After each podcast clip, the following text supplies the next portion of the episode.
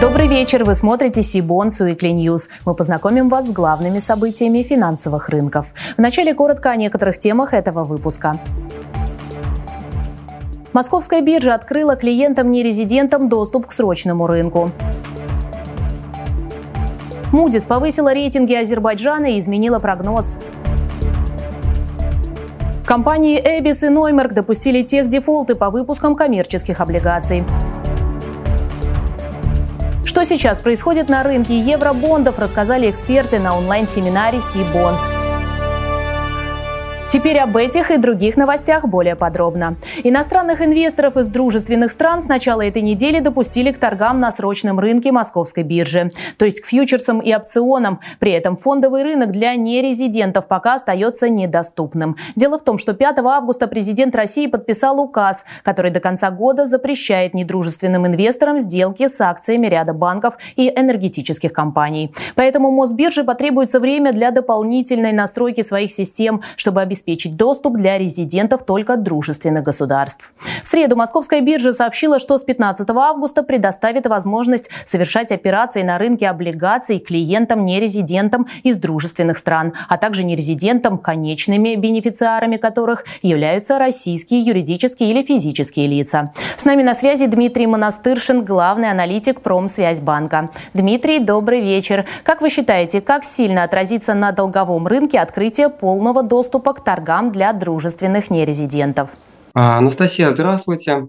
Если говорить о том, как а, а, повлияет на рынок данное решение, то здесь мы оцениваем вложение нерезидентов в ОФЗ из дружных стран в небольшом объеме, это порядка 3% от общего рынка, но в абсолюте это порядка полтриллиона рублей.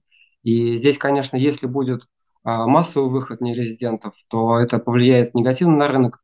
Но такого, такого сценария событий мы не ждем. А, конъюнктура складывается а, на российском рынке таким образом, что, скорее всего, нерезиденты большая часть сохранят свои портфели. Да, конечно, будет выход определенных игроков, кто нуждается в ликвидности, у кого закончился горизонт инвестирования. Также может сыграть фактор ожидания ослабления рубля, геополитические риски – то есть э, есть предпосылки для того, чтобы часть инвесторов сокращали позиции, но с другой стороны есть ожидание снижения ключевой ставки Центрального банка России, а это значит, что а, ФЗ сохраняет потенциал роста, поэтому здесь, конечно, часть инвесторов э, сохранит э, вложения в ФЗ в ожиданиях на будущий рост. Кроме того, сохраняется привлекательность ФЗ в расчете на снижение инфляции.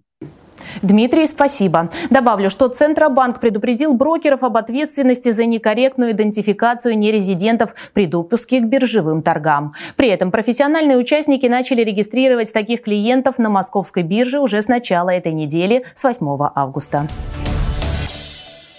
Международное рейтинговое агентство Moody's повысило долгосрочный рейтинг эмитента и рейтинг приоритетных необеспеченных обязательств Азербайджана с БА2 до БА1. При этом прогноз рейтинга изменен с позитивного на стабильный. В агентстве заявили, что повышение рейтинга отражает эффективность экономической политики в последние годы. Это выражается в улучшении бюджетного управления и повышении способности амортизировать будущие шоки. Несмотря на пандемию, бюджетные показатели остаются высокими и улучшаются быстрее, чем ожидалось ожидалось благодаря разумному управлению бюджетом в условиях восстановления экономики и высоких цен на углеводороды. В Мудис также положительно оценили антиинфляционные меры правительства и активную макроэкономическую политику Центробанка Азербайджана. Тем не менее, в агентстве указали и на ограниченные перспективы экономической диверсификации и геополитическую напряженность, прежде всего в отношениях с соседней Арменией. Сегодня у нас в студии главный экономист по странам СНГ «Газпромбанка» Гульнара Хайдаршина. Гульнара, здравствуйте, рады приветствовать вас в нашей студии. Добрый вечер, Анастасия. Не секрет, что сегодня многие российские инвесторы ищут альтернативы для выхода из так называемых токсичных активов и валют. Насколько привлекателен в этом плане Азербайджан с учетом недавнего повышения рейтинга, но в то же время некоторого ухудшения прогнозов? А, спасибо за вопрос, хороший вопрос. Ну, про ухудшение прогноза я хочу сказать, что это просто изменение на стабильный при повышении рейтинга, поэтому это позитивное рейтинговое действие. И мы ждали его, конечно, достаточно долго, потому что Moody's не публикует календарь пересмотра рейтинга для эмитентов стран СНГ, в том числе для Азербайджана. И мы ждали этого с октября месяца. И получается, что благодаря этому повышению разница между рейтингом Moody's и S&P и Fitch теперь исчезла.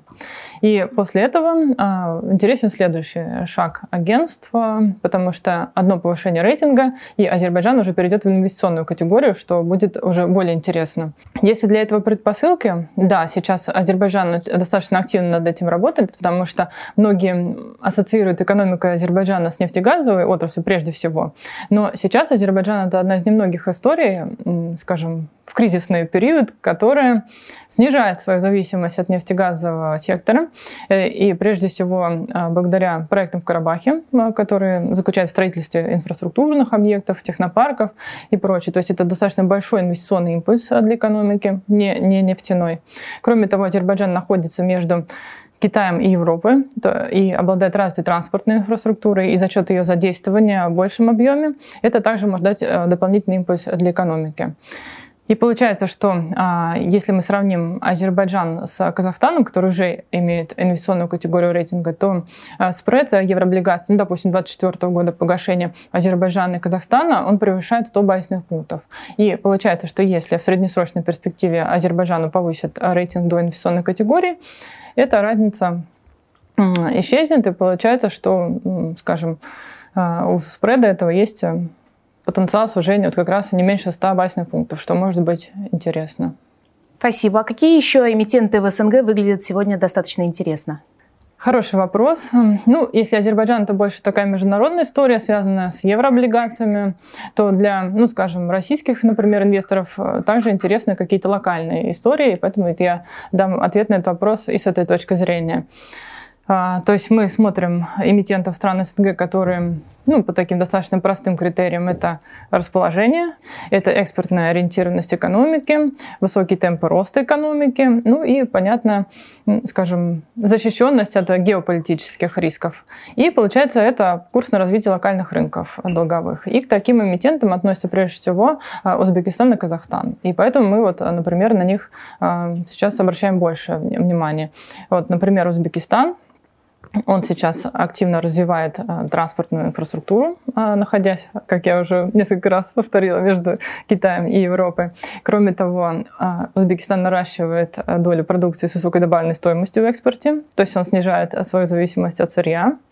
Рост экономики в этом году будет не меньше 6%, что достаточно высокий рост. Ну и в следующем году может ускориться там до 7, потому что принята новая стратегия, которая направлена на создание новых рабочих мест, новых производств. Ну, то есть это все то, что любят инвесторы, рейтинговые агентства. Что касается Казахстана, он является бенефициаром высоких цен на углеводороды, также занимается диверсификацией экономики, и в этом году рост экономики может составить не менее 4%. И обе эти страны, они как раз развивают свой локальный рынок. То есть если в Узбекистане Объем локального рынка а, с начала реформ в 2018 году увеличился там больше, чем в 10 раз, а, то а, Казахстан уже нарастил этот объем, но сейчас обеспечивает доступ для иностранных зарубежных инвесторов. То есть эти истории сейчас, скажем, долгоиграющие и интересные. Также нельзя забывать о том, что, скажем, в этих странах более интересные условия для, по долговым инструментам, потому что ставка в Узбекистане до конца года, скорее всего, останется на уровне 15%,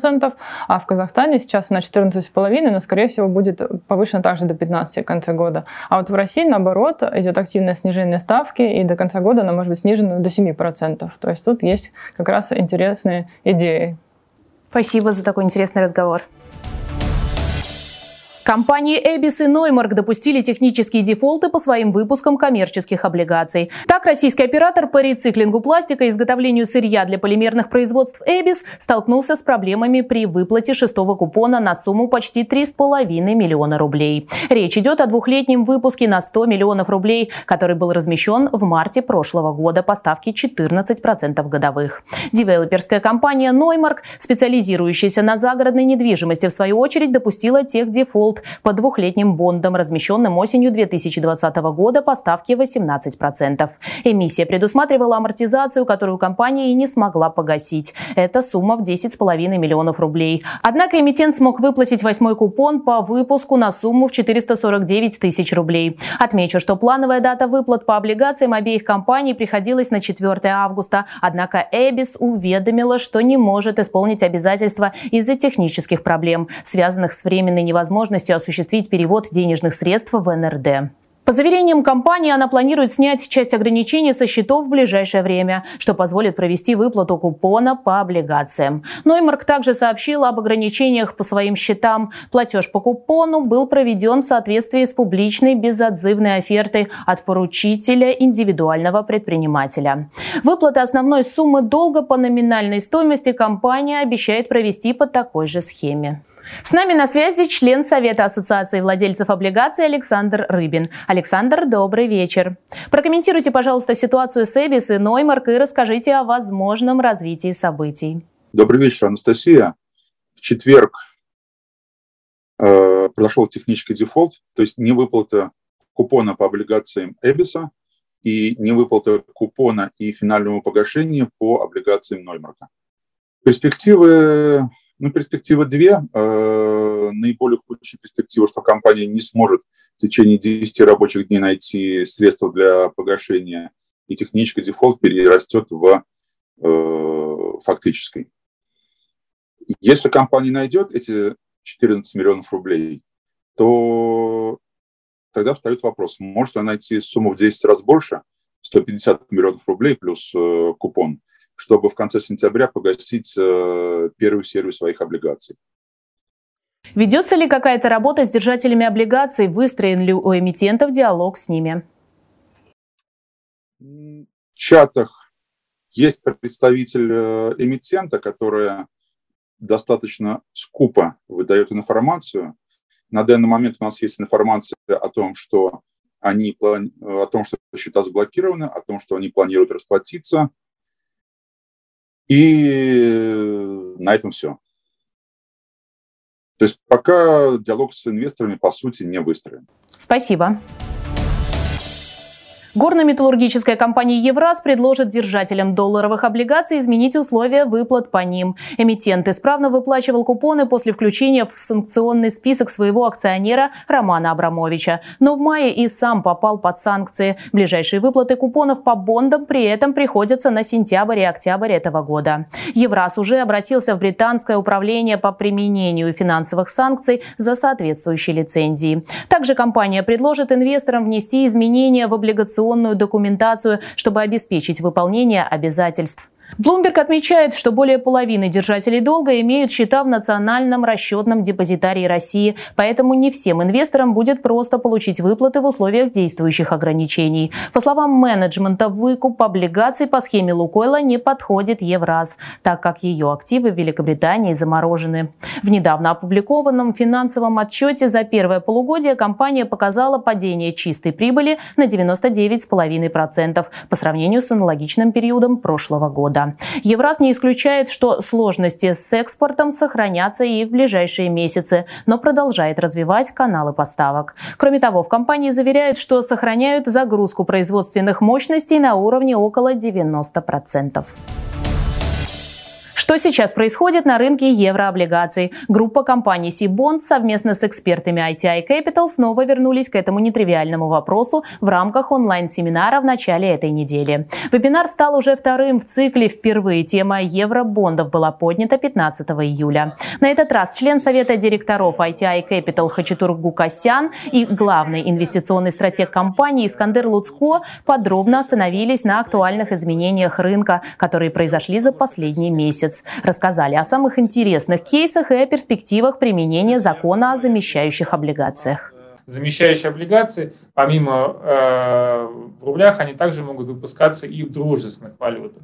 И, скорее всего, как юани. Да. И это, кстати, очень будет актуально для экспортеров, э, и прежде всего санкционных экспортеров, как, например, Севисталь, ММК, да, учитывая еще также переориентацию на азиатский рынок, что э, неизбежно это также будет провоцировать э, ну, увеличивать экономический смысл да, этих перевыпусков. Евробонды каких компаний выглядят привлекательнее всего? В какой форме их можно сегодня купить? Где хранятся купленные в Евроклир бумаги? Каковы ключевые риски покупки еврооблигаций? Ответы на эти вопросы вы сможете найти, посмотрев наш вебинар, ссылку на который вы традиционно найдете в описании к этому видео.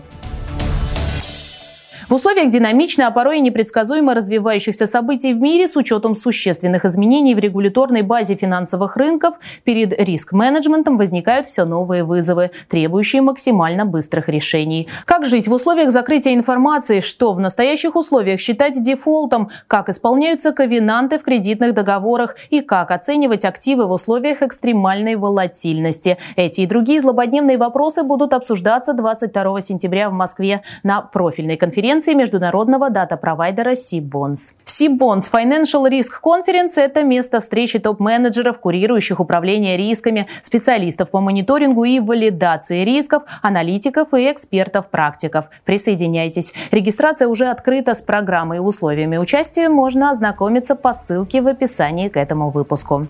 Чтобы не пропустить анонсы предстоящих онлайн-семинаров и новых выпусков C-Bonds Weekly, не забудьте подписаться на наш канал, а также на телеграм-канал канал Bonds. Я же с вами прощаюсь. До встречи в следующих выпусках.